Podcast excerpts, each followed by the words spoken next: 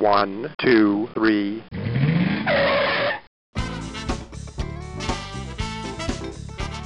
Bem-vindo, bem-vindo ao Paladar Distinto, seu podcast de gastronomia. E o tema de hoje é sobre fermentados. E eu tenho a honra de falar com o Fernando, da Companhia dos Fermentados. Tudo bem, Fernando? Tudo bem, tudo jóia. É um prazer estar aqui com você. Pô, que legal, Fernando, falar desse tema incrível, né? Até a gente estava comentando já por diversos episódios, né? Eu falo sobre fermentação e a fermentação tá, poxa, tá em tudo, né? Tá no café, tá no pão, tá na cerveja. Nossa, é um tema tão, tão incrível, né? E falar com você vai ser, vai ser muito legal aí. Vamos lá. Ô, Fernando, mas conta pra gente aí como que o tema, né, fermentação aí entrou na sua vida aí, como que você entrou nessa área? Bom, fermentação tá na minha vida pela raiz materna, minha avó, né? Certo. Minha parte materna são judeus da Bessarábia, um local que nem existe mais, né, entre ali Odessa hoje em dia, né, na Ucrânia, e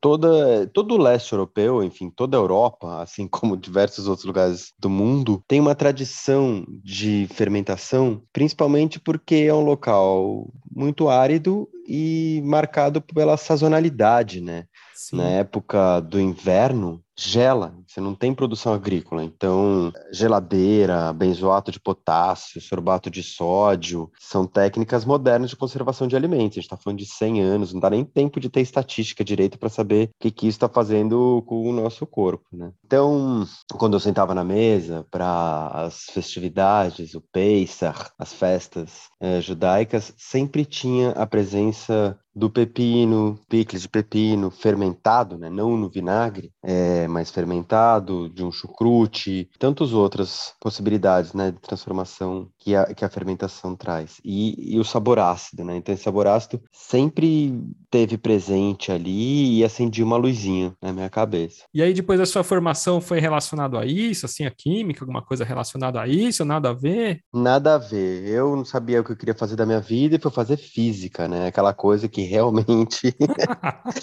Qual a coisa mais absurda que eu posso fazer? Fiz faculdade de física na USP, gostei bastante, acabei ficando oito anos lá dentro. Certo. Fiz mestrado em biofísica, mas não estudei bactérias nem leveduras, eu estudei vírus. Foi um mestrado totalmente teórico, não encostei em nenhum vírus, não entrei no laboratório de nível 4 ali, que tem no Instituto de Ciências Biológicas, aliás. Tomei gosto por isso, quer dizer, pela vida, né? E fui tentar fazer um doutorado interdisciplinar. Aquela época era mais ou menos 2004, né? E essa coisa de interdisciplinaridade eh, já estava na moda, mas ainda muito engatinhante. Então, foi muito difícil começar um doutorado no ICB, porque eu era um alien, né? O que, que esse físico está fazendo aqui, tomando é, as nossas vagas das, no, da nossa pós-graduação. E na física eu era um traidor, porque eu abandonei a casa, o Instituto de Física. Uh, e aí eu se percebi que essa coisa, o que é óbvio, né? A gente às vezes acha que os cientistas estão ali, num, galgaram um, um local de deuses e que não tem sentimentos, mas não, é um bando de ser humano. Isso me desiludiu muito, né? Dessa coisa de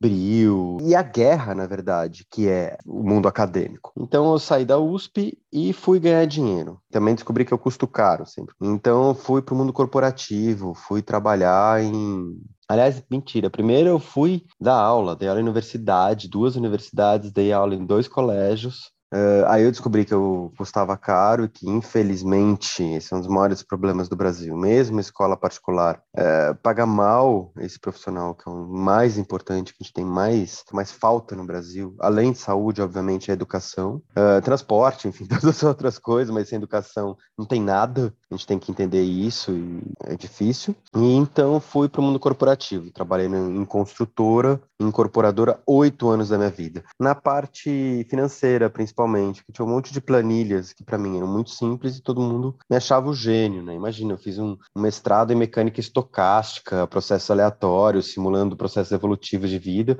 depois uma, uma simples planilha de Excel para fazer, enfim, cálculos de fluxo de caixa e TIR, taxa interna de acetona, blá blá, coisas que nunca fizeram sentido na minha vida. Eu fiquei bastante tempo. E um momento começou aquela coisa meio de daquele filme O Feitiço do Tempo, né? Que você acorda todo dia de manhã e fala, meu, de novo, de novo eu tô fazendo isso. E, e foi um pouco um momento de, de crise, né, que eu tive, e, e decidi fazer outra coisa. Então, decidi que eu precisava cozinhar, que é a coisa que eu sempre mais gostei da minha vida. Fui no Senai, fiz dois cursos super legais, eu sou padeiro formado pelo Senai, escola maravilhosa, e só que, meu, abrir uma padaria é muito ingrato, né? Ainda mais no Brasil, que ainda não entende o que é pão. O brasileiro gosta de pão quentinho, saído na hora, um pão francês que vai durar duas horas, cheio de bromata, aquela coisa. Obviamente está mudando isso, mas ainda é muito disso, né? E tem muita gente fazendo, mesmo pão artesanal. Então já tinha muita gente fazendo já. Isso há seis anos atrás já estava saturado, ou começando a saturar, e eu percebi que ia acontecer isso. Outro sonho da minha vida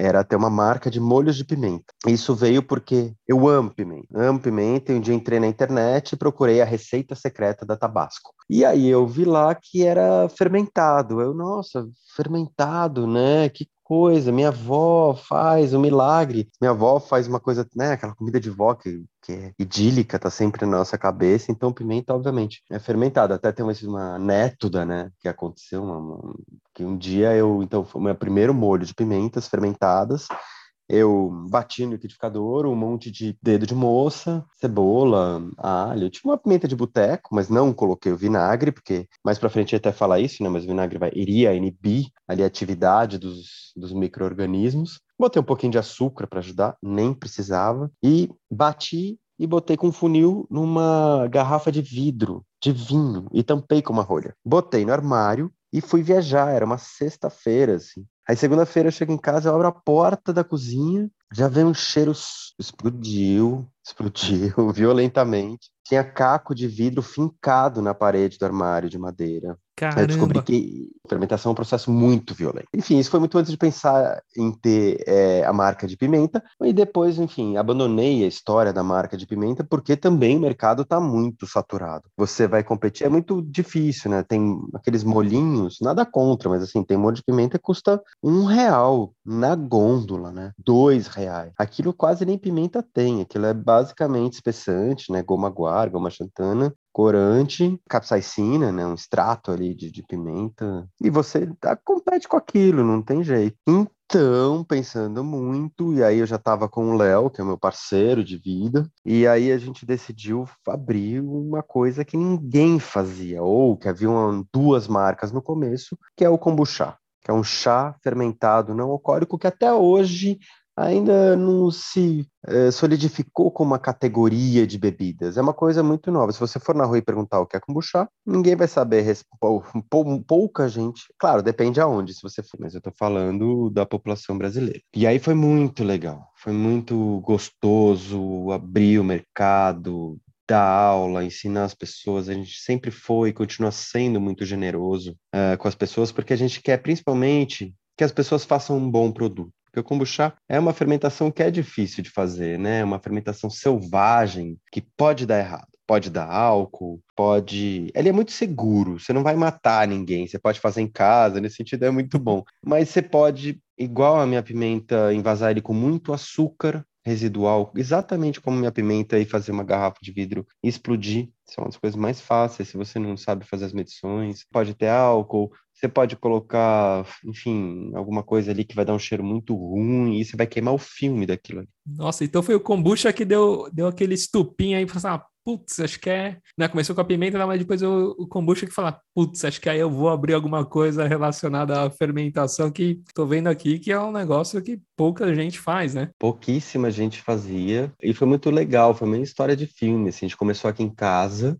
a nossa casa, numa edícula que a gente tem ali na frente, de 15 metros quadrados. A gente fez uma reforminha, imaginando que a gente ia ficar um ano. A gente não ficou nem cinco meses. Caramba! Aí mudamos para uma casa aqui também na Zona Oeste, em São Paulo, no Alto da Lapa. Imagina, uma região super residencial para ter uma indústria. Né? É a indústria, não tem jeito. Por mais que seja artesanal, você está sujeito à lei, zoneamento e tudo mais. Ele nem dava. Né? E assinamos um contrato para ficar três anos. Reforma de novo, tudo. Ficamos um ano e dois meses. Conseguimos transferir o contrato, porque tinha até multa para sair, mas por sorte transferimos para um amigo. Fomos para Vila Anastácio. Aí lá sim, pela primeira vez, um galpão, fizemos uma reforma e falamos: aqui a gente vai ficar, esse é o nosso tamanho, assinamos um contrato de dois anos e ficamos exatamente dois anos. Ali já tinha 400 metros quadrados e ficou pequeno. Ficou pequeno muito rápido. Dois anos é muito rápido, né, para um crescimento. A gente cresce 30% ao ano desde que a gente começou, né? Há seis anos, em em 2016. Então a gente foi para Barueri, saímos de São Paulo, alugamos agora um galpão lá de 1.200 metros, fizemos uma reforma e estamos muito felizes lá. Eu acho que agora é o nosso tamanho. Eu não quero crescer mais que isso. Chega, já já tá muito legal. O Fernando, além do, do kombucha, tal que você iniciou, tal, durante os anos assim foram entrando outros itens também? Sim, sempre teve uma diversidade de produtos, né? Até porque a gente chama a companhia dos fermentados e deve abarcar não apenas esse fermentado, essa bebida, mas outras coisas até para mostrar para as pessoas, né? O grande lema, ou enfim, a missão da companhia é democratizar o alimento natural, né? O alimento clean label, né? Rótulo limpo Sim. e com mínima intervenção. Então, desde o início, a gente não fazia apenas o kombucha, mas fazia chucrute. Eu fiz um monte de pimenta. Vejo aqui umas coisas, eu nem lembro quanta coisa. Eu sou muito criativo, né? E aí vou fazendo as coisas, eu sou mais do processo. E, e o Léo também é muito criativo, mas ele fica ali meio que ordenando e botando para vender, porque eu já faço o negócio, eu meio que perco interesse. Então, eu abri outro dia, tem pimenta malagueta com mel, tem umas antepastos vivos que eu fazia com bagaço de, de uva que de vinho, também com folha de chá verde, que é outro refugo, né? Dois refugos da, da, da indústria com pimenta e vinha um aroma de azeitona, todo mundo pirava. Mas tudo sempre muito lotes pequenos, né? Então a gente tem a bebida, tem comida, né? Comida e bebida. Bebida até o ano passado era apenas o kombucha e comida sempre foram essas conservas. E aí tinha, por exemplo, mamão verde, isso tá em linha, mamão verde com masala, né, com um tempero indiano, que a gente chama de curry, né, erradamente, mas é uma sala. Nossa, a gente já fermentou tanta coisa, tudo que, que vinha aqui, principalmente refúgio de coisas orgânicas, né, aqui com o Reinaldo, verdureiro, que, que é amigo, que traz, ó, oh, tá, giló, não sei o quê, fermento geló, e vai fazendo esses microlotes. E fermentação, Fernando, tudo pode ser fermentado? Tem alguma coisa assim, putz, aqui não dá para fermentar? É uma, uma, dúvida assim. Tudo de origem vegetal pode ser fermentado tranquilamente, seguindo passos muito simples, que basicamente é salga, né, adicionar um pouco de sal e manter ele longe do oxigênio, fora do contato do oxigênio. E para isso tem até no nosso site alguns dispositivos que fazem isso daí, um pote de vidro, que são fermentadores que a gente chama, né, que permitem um meio anaeróbico. Claro que esses fermentadores são novos uh, na história da humanidade, eles são uma tecnologia que vem auxiliar a técnica antiga. Não são caros, a gente ensina também como fazer com um pote de, de, de palmito desse que você pode pegar na pizzaria, é, pedir, porque ele sempre tem, e caninho de aquário, muito simples. Mas também dá para fazer sem, né? Minha avó não fazia com isso, minha avó fazia com um peso. Então ela botava ali é, os vegetais, as folhas de repolho, ou as vós chinesas faziam kimchi dessa forma também, com um peso em cima. Mas isso sempre vai correr o risco, por exemplo, de mofar. O mofo, esse fungo peludo que surge em cima e que é super facilmente reconhecível, só se desenvolve quando tem oxigênio. E é um problema. Fungo é problema. Fungo é tóxico. Se você não sabe exatamente, não todos são, mas a olho nu, nem o cara que mais entende de mofo no mundo consegue te dizer se ele é tóxico ou não, a não ser que vá para um microscópio ou faça, enfim, uma análise uh, de genoma. Então, se mofar, tem que descartar. Por isso que é legal ter um pote de fermentação para garantir essa segurança mais. Entendi. E falando em conserva, né? Depois a gente vai entrar aí nas bebidas tal, né? Tem o tal dos chutneys, né? Aí tá muito em, em voga agora agora também, né? Daí tem as conservas láticas também. O que que é aí? Dá uma, dá uma, uma explicação aí pra gente. A gente tem, ai meu Deus, é muita coisa. Eu tenho que até me concentrar para pensar o que que eu falo, porque é muita informação. A gente tem dois sites, né? O site da Companhia dos Fermentados, que é o site da nossa indústria, ciadosfermentados.com.br, e a Escola Fermentari. Fermentari.com.br cai no EAD. Agora, né, durante a pandemia, estamos apenas com online. Lá tem um curso que é aberto, que é gratuito, que eu dou, que chama Introdução à Fermentação. E eu vou explicar os diferentes tipos de fermentação que existem. É, você tem, por exemplo, a fermentação alcoólica, aquela que transforma o açúcar da uva no álcool. Você tem uma fermentação chamada fermentação lática. Ela é feita principalmente por bactérias e ela transforma o açúcar do repolho, do da selga, enfim, dos vegetais, em ácido lático. É outro tipo de microorganismo. No alcoólico é levedura, normalmente, e no lático são bactérias. Além disso, você tem também fermentação acética, que é aquela fermentação onde outro tipo de bactéria vai consumir o álcool daquele teu vinho, por exemplo, ou da tua cidra de maçã e transformar num vinagre. E assim vai. A gente faz vinagre de mel, de maracujá, de mamora, tem seis vinagres em linha na companhia, de jabuticaba, de malte, de chá verde, tudo pode virar também. De hibisco, né? Eu vi também. De hibisco, Nossa. de cúrcuma, do sítio da minha mãe também, orgânico, maravilhoso. Bom, falei de três tipos de fermentação, tem muitos outros, então é legal, legal assistir esse curso. Eu,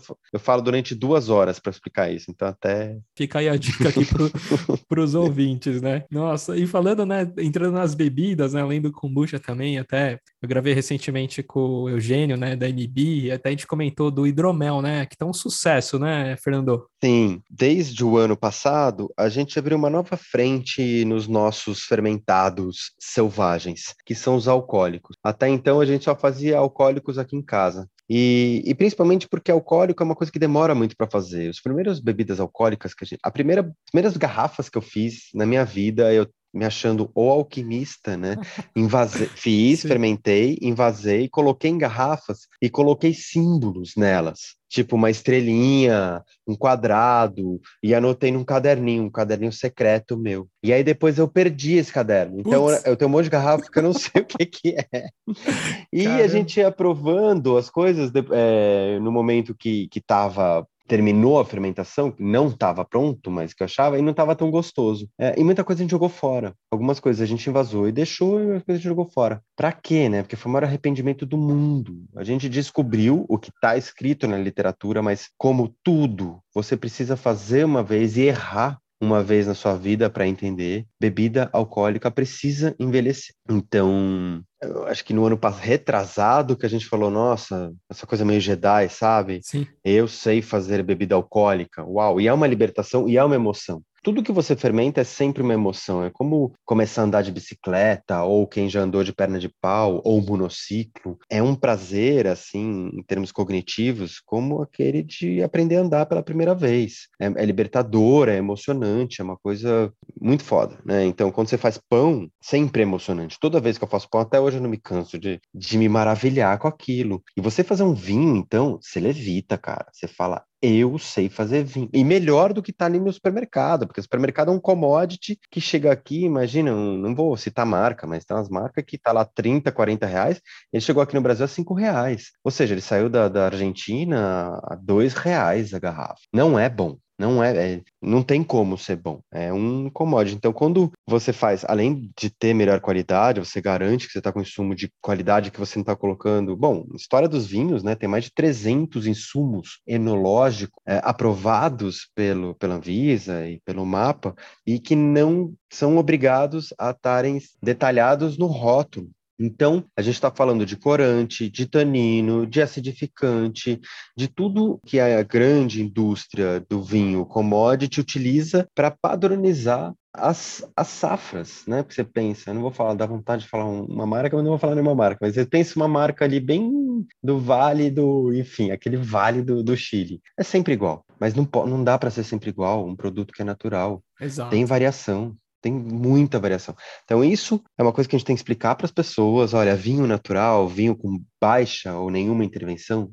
varia. Eu vou fazer exatamente é, o mesmo processo, e na verdade não sou eu que, que vou fermentar, né? Eu faço suco de uva, igual o cervejeiro faz um, um chá de, de, de cevada, ou de centeio, de trigo que ele vai colocar. Quem fermenta são as bactérias leveduras. A gente faz um carinho nelas, eventualmente coloca um pouco de nutriente, controla a temperatura para não ficar muito quente, mas são elas que vão transformar. Então, esse é o respeito que a gente tem que ter, e, e é uma, da, uma das maiores das angústias que a gente tem, né?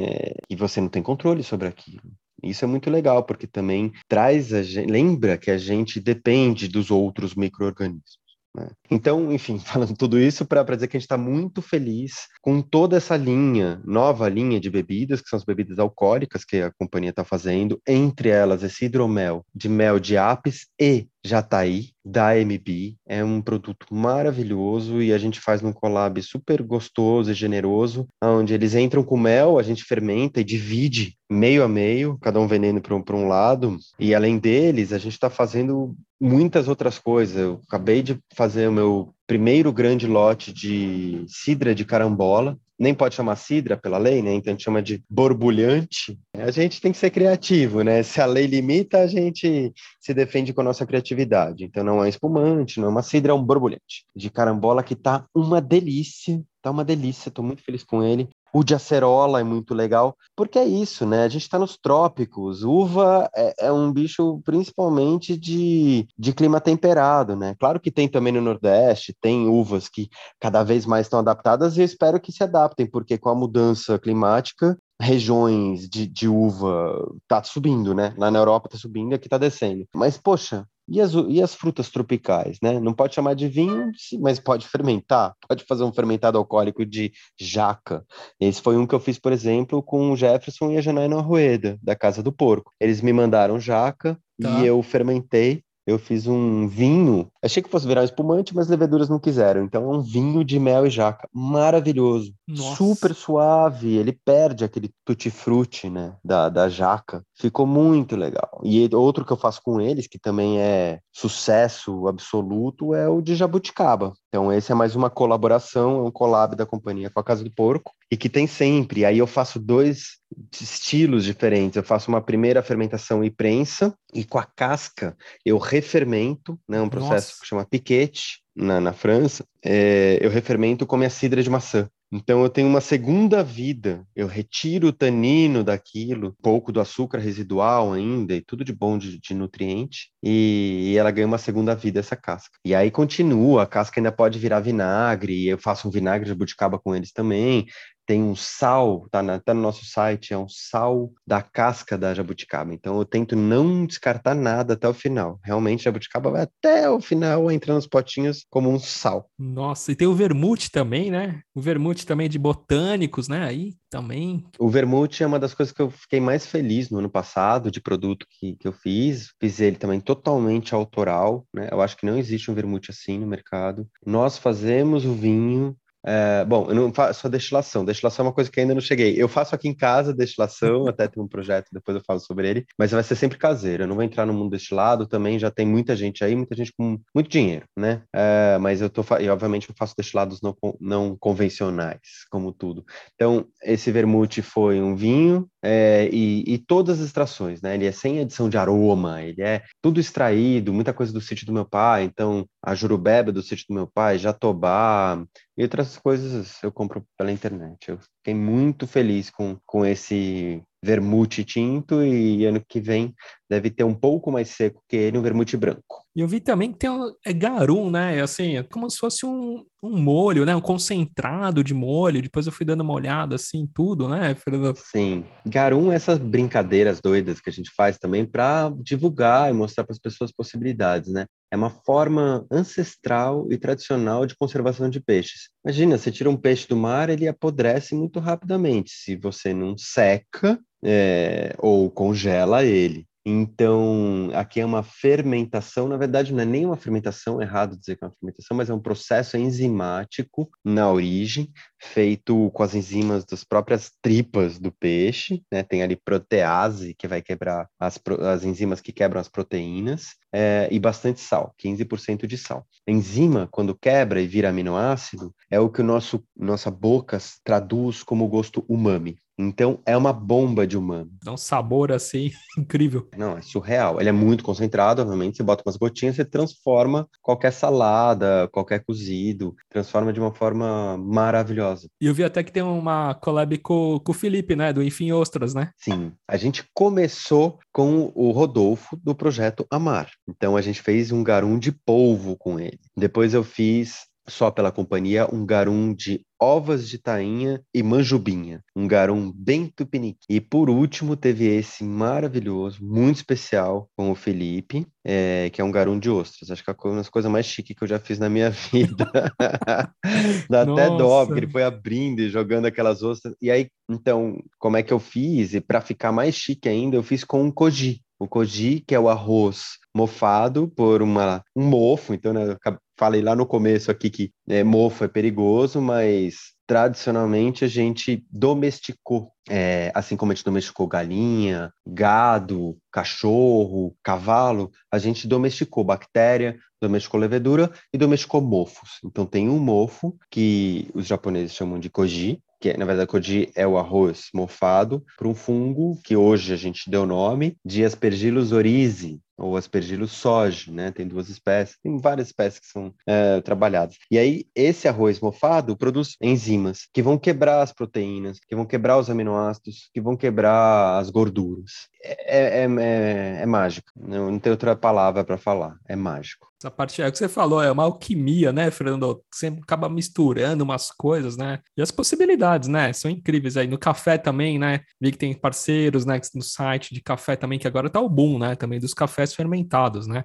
né? Café Sim. especial tal, mas os cafés, né? Fermentação em café ainda é uma, uma caixinha de surpresa, né? Até mesmo os produtores, né? Às vezes até para repetir também é complicado. E né? tem gente também fazendo bastante coisa assim, diferente, né? tanto o café quanto o cacau precisam passar por um processo de fermentação, enfim, para diminuir a mucilagem e um monte de outras coisas. E o processo de fermentação traz aroma traz éster, traz tudo que muita coisa de, de interesse nas características organoléticas, né? Então, você pode fazer uma fermentação selvagem, uma fermentação no estado sólido que a gente chama, quando ele está seco ali no terreiro, já está fermentando. Você pode fazer ela no estado líquido, né? Quer dizer, submerso em água e nesse sentido inoculando algum microorganismo. Então, tem, por exemplo, um, tem um monte de, de, de, pesquisadores se debruçando sobre isso há anos, né? Não é recente, é recente o mercado descobrir isso. Mas, por exemplo, o pessoal da UFLA, da Universidade de Lavras, em Minas Gerais, é, tem um grupo chamado NEFER, Núcleo de Estudos em Fermentação, que é capitaneado pela professora Rosane Shaw. Essa moça, essa deusa, é a pessoa que mais entende de fermentação selvagem ou rudimentar no Brasil. E ela faz com inoculação ou selvagem e levando para o lado de frutas amarelas, de frutas vermelhas, mais ou menos ácido, caramelo. Nossa. Ela é a, a sumidade aí de, do controle da fermentação para levar onde você quer, porque dá para fazer isso também não é para ser sempre uma caixinha de surpresas, né? Eu brinco que é selvagem, mas não é bagunça, né? Tem muita gente que entra nessa, assim, meio hippie, ah, não sei o que. Não, tem muito estudo, tem muita técnica por trás, né? E a gente tem que respeitar tudo isso daí, porque afinal a gente está trabalhando com alimento. E o alimento é as coisas que a gente mais deve levar a sério, respeitar nessa vida. E esse grupo que ela, que ela trabalha, ela é mais um café ou com tudo? Ela, ela trabalha com todo tipo? Cacau, café, cana. Ela, esse grupo estava responsável pelo desenvolvimento da, da, acho que é a única levedura brasileira de grande tiragem, que é a, o CA11, uma levedura para fazer para fermentar mosto de, de cana, né? A garapa para transformar para destilarias. É uma levedura maravilhosa, as pessoas têm preconceito, mas eu adoro. Ela é muito forte, né? Ela vai digerir todo o açúcar que tem lá, mas ela pro produz ésteres, é uma coisa muito legal e que está relacionado também com soberania nacional, né? Porque você pegar 100%, 100% não, vai, 99% das, das cervejarias importam levedura. Cervejaria e, e, e viticultura também. Importa levedura. O Brasil não tem indústria de levedura, assim como não tem também de lúpulo, né? É muito incipiente, ah, tem um outro, meu, tem muito pouco, e de grão também, né? De malte, é quase tudo importado. Então, assim, a gente precisa, imagina, os maiores é, mercados consumidores de cerveja e tudo vem de fora. Por quê? Porque falta investimento em pesquisa básica, né? O Brasil não se importa com isso. A gente não tem, é, custa caro você fazer uma indústria de biotecnologia. Tem que ter subsídio, e isso é soberania. Então, nesse sentido, a gente sempre busca parceria com a universidade, a gente tem diversas colaborações, já colaboramos com um monte de mestrado, de doutorado, a gente está citado em várias teses e dissertações, é um prazer sempre, porque eu vim da, da academia, né, prezo muito, e, e sei que isso é uma das coisas mais importantes que faltam no Brasil, investimento investimento e pesquisa básica. Ô, Fernando, e tem alguma novidade por aí, algum, ou em bebidas, ou em comidas aí que você está desenvolvendo, que você possa comentar, ou, ou algum teste, assim? Olha, tem tanta coisa nova que eu não sei nem por onde começar, porque o que a gente mais faz é, são coisas novas, né? Sim. Então, o mais legal da companhia, que eu acho, são os fermentados alcoólicos uh, não convencionais, digamos assim. Eu estou muito feliz com isso daí. Além disso, eu vou conseguir começar a ter a minha linha de missôs não convencionais. Então, missô, que é essa pastinha japonesa, prima do shoyu, né? Que está no misoshiro, que está em marinadas e que traz muito umami. E a gente já fez diversas é, não convencionais, digamos assim. Ou seja, ao invés de usar arroz e soja, como a receita tradicional pede, a gente utiliza com todo respeito à tradição, né, mais numa apropriação cultural, arroz e pupunha, arroz e caroço de jaca, feijão guandu e banana verde. Quer dizer, o que, que precisa no miso, né? Ali é um balanço entre carboidrato e proteína. Quando você entende isso, esse balanço, você pode ir atrás de outras coisas e que são até mais saudáveis, digamos assim, eventualmente, né? Sim. Do que a soja. Não no sentido até nutricional, mas saudável no sentido ambiental. É, quando a gente pensa produção de soja no Brasil é um problema, né? É uma monocultura que está devastando as florestas, né? Em Goiás, em todo o centro-oeste, um dos grandes problemas é a monocultura de soja. Então, poxa, por que não utilizar feijão guandu, que é um feijão não convencional, um feijão punk, né? Uma planta alimentícia não convencional. E, e com isso a gente já faz uh, a divulgação. Ele tem a mesma, quase a mesma quantidade de proteína do que a soja. E tam, já faz de quebra uma divulgação disso daí. Nossa ideia é isso. A gente não quer entrar no mercado com produtos que existem. A gente quer sempre inovar e mostrar para as pessoas, ensinar as pessoas. Então,